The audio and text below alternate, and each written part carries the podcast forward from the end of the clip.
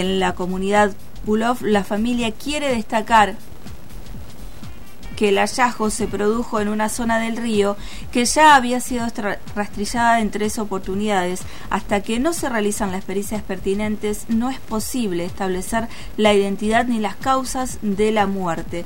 Pedimos, por favor, dice la familia de Santiago, que se respete el difícil momento que estamos viviendo. Y si te parece, Paola, nos vamos directamente a Esquel y agradecemos a nuestro colega del canal 7 de Neuquén, Nicolás Tamborindegui, que está ahí en el lugar. Nicolás, buenos días. Paola Arias, Omar González desde Antena Libre.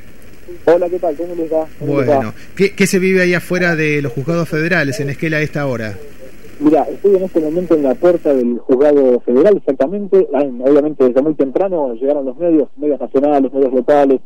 Eh, sabemos que también hay mucho movimiento allí en la en la puerta del cementerio. Ahora se están convocando gente, estamos viendo integrantes de por lo que se puede ver son integrantes de comunidades mapuches que están llegando hasta aquí, hasta mm, el juzgado que está en el centro de Esquel, está en, una de las calles principales de, Esquel.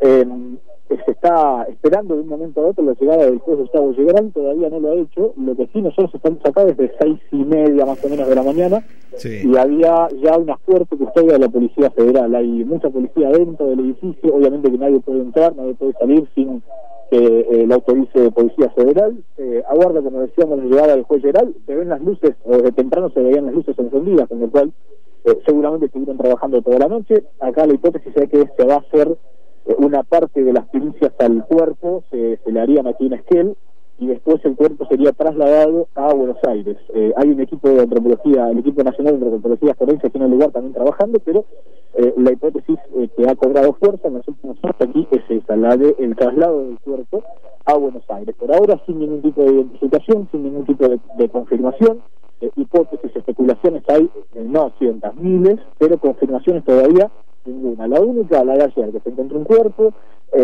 a aproximadamente a 1500 metros de eh, la comunidad Pulov, ahí en el río Chubut, que estaba eh, enganchado en algunas ramas, es lo que se sabe, es lo único concreto por ahora, pero insistimos, sin identificación, sin confirmación, miles de especulaciones, pero certezas todavía ninguna a esta hora. ¿La familia está ahí, la familia de Santiago Maldonado? No, todavía no, no, no, todavía no. no eh, capaz que lleguen, acá se, se, especulaba con algún tipo de vallado o algo por las dudas, pero no hay nada, está todo muy tranquilo. Eh, de a poco va llevando gente, pero eh, insistimos, muy, muy de a poco. Acá el ritmo de, la ciudad de recién está arrancando ahora, uh a media mañana, en algunos minutos, horas más, eh, llegue un poco más de gente, pero todavía no, no ha llegado ni siquiera el juez. Estamos aguardando la llegada después aquí en, en la puerta del juzgado federal.